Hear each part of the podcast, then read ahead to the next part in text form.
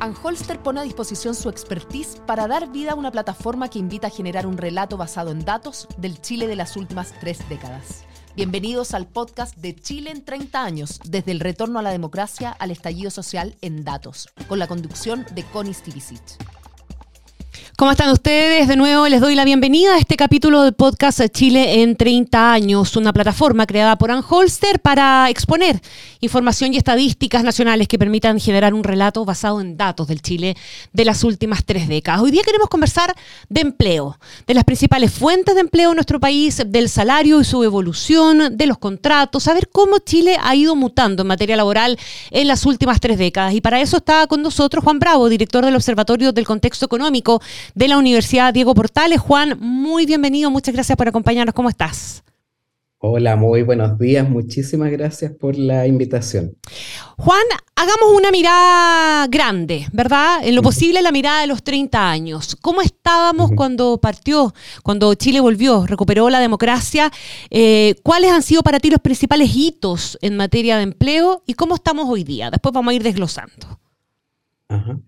Sí, bueno, eh, para mí sin duda eh, uno de los grandes hitos eh, que han ocurrido en, estos 30 años es el aumento de la tasa de participación laboral femenina.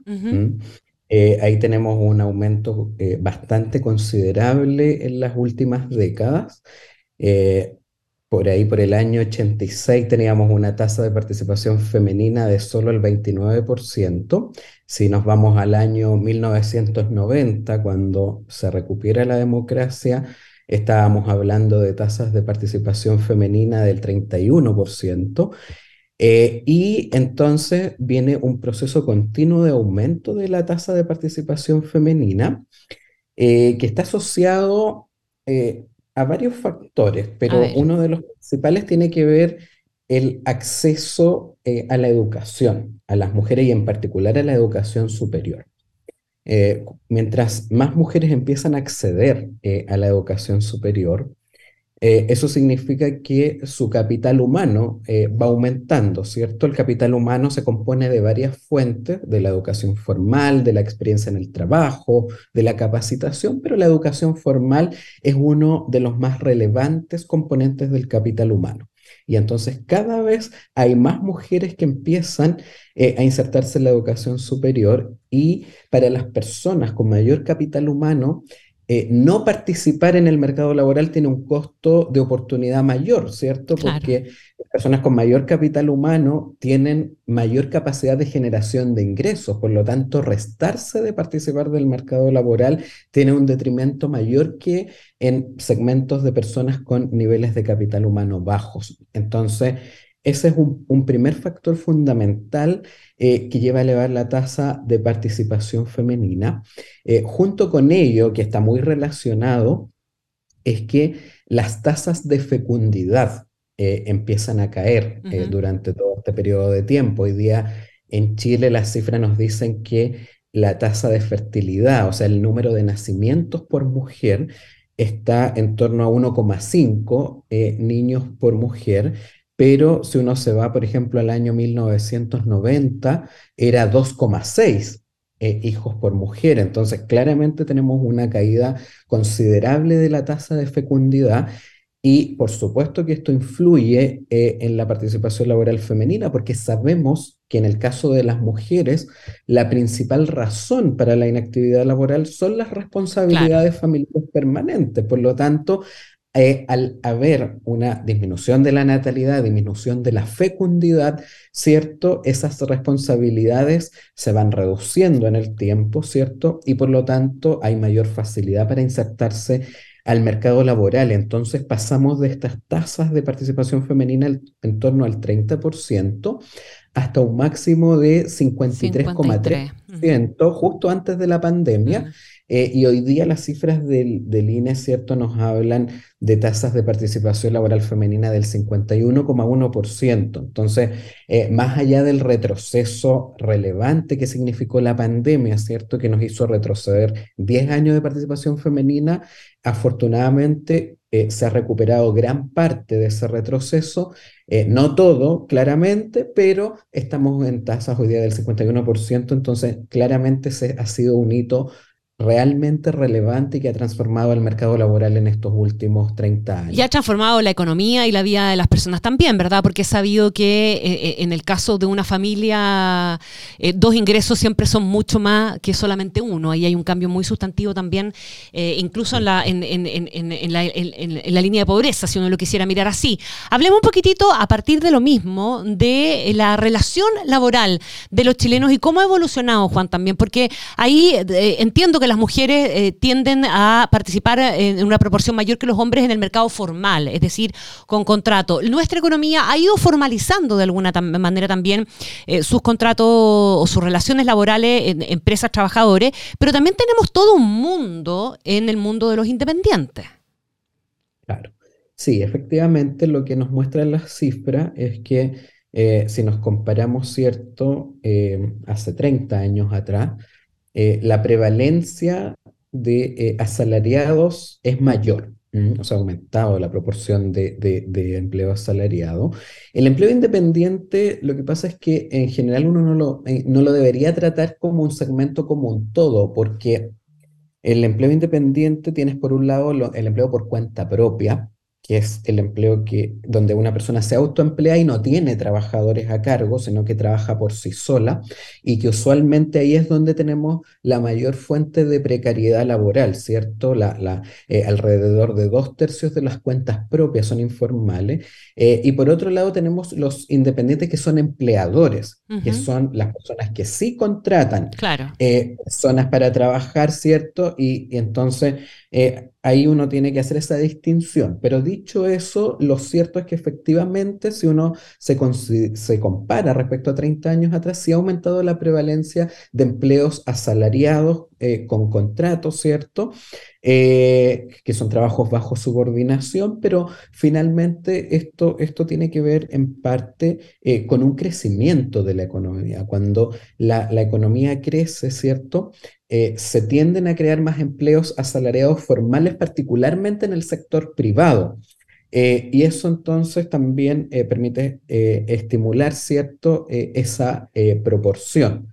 Eh, así que eh, desde un punto de vista de la composición del empleo, ¿cierto? Uno podría considerar que es un cambio eh, positivo, pese a que no deja de ser cierto que la tasa de ocupación informal en Chile es bastante porfiada, en el sentido mm. que cuesta mucho reducirla de los niveles que tenemos, que son cercanos al 30%. O sea, eh, de todas maneras, aquí sigue faltando, eh, es un desafío pendiente, ¿cierto?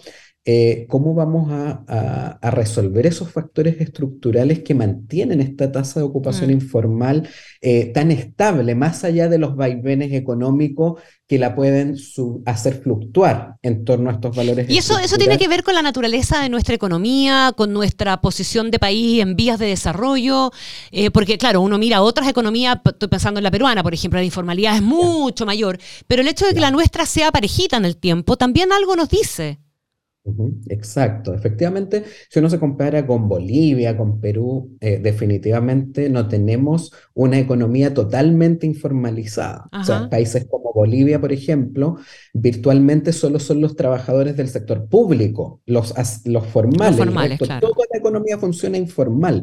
Eh, no es nuestra situación, de hecho, dentro de América Latina somos los que tenemos los mejores indicadores en materia de informalidad laboral, pero sí nuestras tasas, hoy día en Chile tenemos una tasa de ocupación informal del 27,4%, sí es mayor que el promedio OCDE, que está en torno al 10%. O sea, eh, no estamos tampoco al nivel de los países, ¿cierto?, más desarrollados con los que eh, aspiramos a llegar. Entonces, claro, eso tiene que ver con, una serie de eh, circunstancias que tenemos que abordar. Por un lado, ¿cierto? Eh, los, ¿Cuáles son los costos de formalizarte? Hoy día cuando uno analiza el segmento de trabajadores informales, ve que eh, la prevalencia es mucho más alta de informalidad laboral en personas con ingresos de 300 mil pesos o menos al mes. Entonces, eh, hay un, eso es algo que uno tiene que entender que la informalidad se concentra en personas que ganan ingresos muy bajos. Y ahí uno tiene que preguntarse, bueno, ¿cuál sería el beneficio de la formalidad laboral para esas personas? Mm. Y probablemente eh, esas personas más bien perciben un costo, el costo del cumplimiento tributario, tener que hacer trámites, pagar impuestos por los bienes y servicios que venden, en el caso de los que venden, ¿cierto?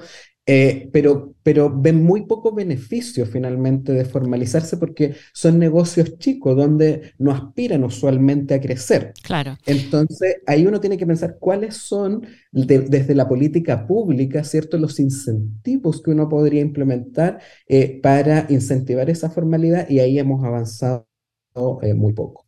Estamos conversando con Juan Bravo, director del Observatorio del Contexto Económico de la Universidad Diego Portales, a propósito de una, o para darle una mirada al empleo durante estos 30 años. Hablemos de los salarios y eh, cómo han evolucionado los salarios y de qué manera también eh, lo han hecho forzados en el fondo también por cambios en el marco legislativo.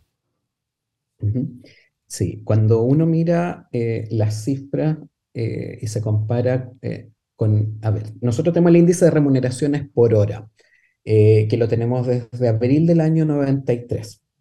Si uno compara las cifras actuales con ese momento, lo que vemos es que prácticamente se ha duplicado en términos reales, o sea, ya descontada la inflación, ¿cierto? Mm. Eh, porque hay que descontar la inflación para ver la verdadera capacidad de compra de los salarios. Descontada la inflación, el salario por hora se ha duplicado prácticamente respecto a eh, comienzos del año 93. Eso tiene que ver eh, con un aumento de eh, la productividad laboral, por supuesto, pero el marco legal, ¿cierto?, de piso, obviamente también va empujando el salario. O sea, esto, esto va ajustado, ¿cierto? Se va ajustando también por, esos, por esos pisos mínimos, pero al final del día, eh, esto sí tiene que ver con un aumento de la productividad laboral en el tiempo. Eso tiene que ver con el crecimiento económico que tiene la economía y que permite, en definitiva, eh, poder pagar mejores salarios, ¿cierto?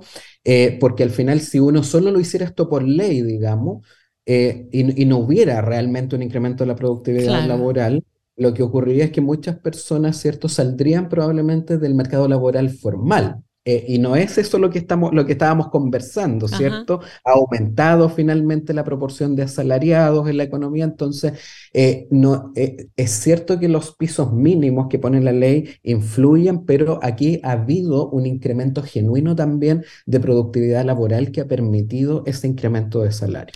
Siempre hemos escuchado, Juan, que son las pymes las que dan el 80% del empleo en, nuestro país. Hablemos un poquitico de cómo se configura también la relación laboral en función del tamaño de las empresas y cómo va también ahí la distribución de hombres y mujeres, de edades eventualmente, de técnicos versus profesionales, una lupa un poquito puesta ahí en función del tamaño de las empresas.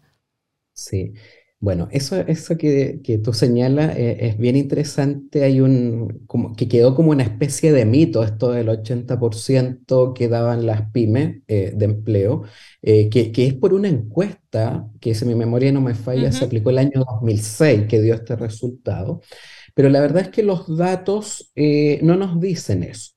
pero aquí es súper importante ver cuál es el grupo en el que vamos a hacer el análisis. Por ejemplo, eh, en, los datos, ¿cierto? Eh, que, que, está en este proyecto eh, de los 30 años, se toma el empleo asalariado. Y ahí, más o menos, el empleo en, en, las empresas grandes está en torno al 45%.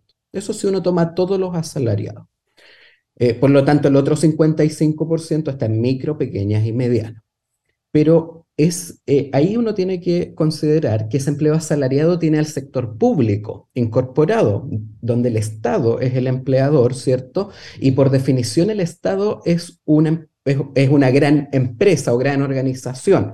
Por lo tanto, si uno se va y toma solo los asalariados del sector privado, ahí sube la proporción de la micro, pequeña y mediana. Ahí, si uno toma el asalariado del sector privado solamente, entonces el 36,1% solamente está en la grande. y hay otros números, si uno toma ya el empleo total de la economía, eh, eh, baja, baja perdón, aún más la proporción en la grande, baja al 33,7%, y eso es porque cuando uno ya toma todos los ocupados de la economía, eh, incorpora el empleo por cuenta propia, que por definición es una persona, ¿cierto? Entonces, aquí es súper importante cuál es el grupo en el que uno se mide esta proporción. Entonces, la empresa grande tiene una mayor proporción cuando consideramos el empleo asalariado total, pero se reduce cuando la medimos en el asalariado del sector privado y en el empleo total de la economía, pero nunca llega tampoco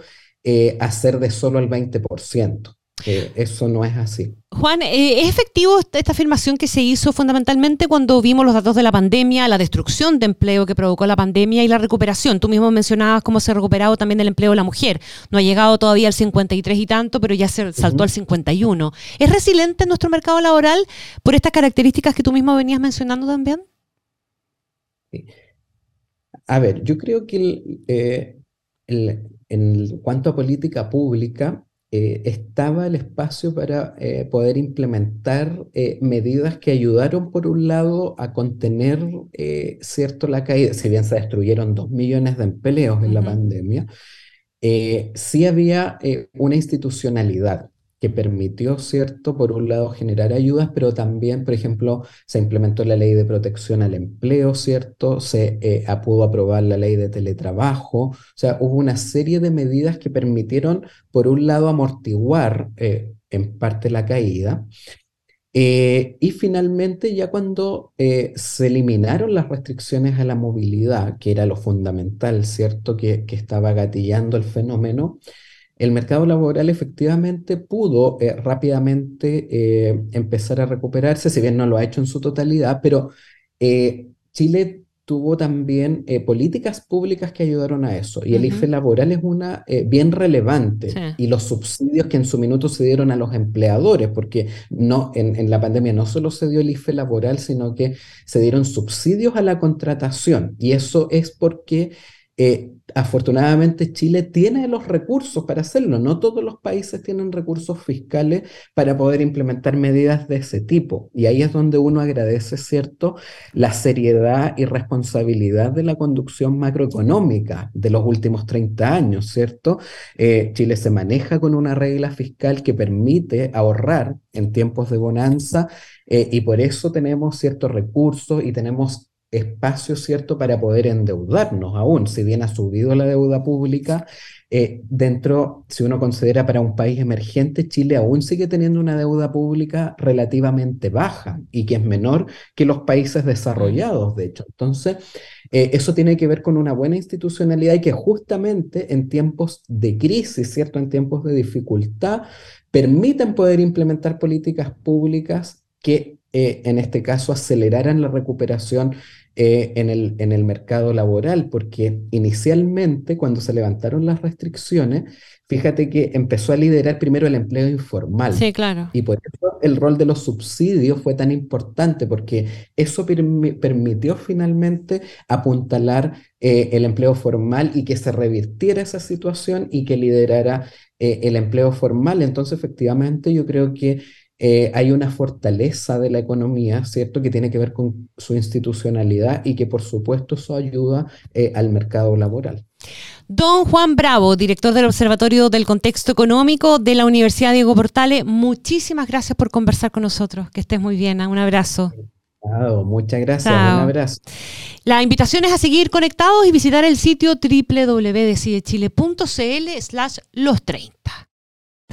Anholster pone a disposición su expertise para dar vida a una plataforma que invita a generar un relato basado en datos del Chile de las últimas tres décadas.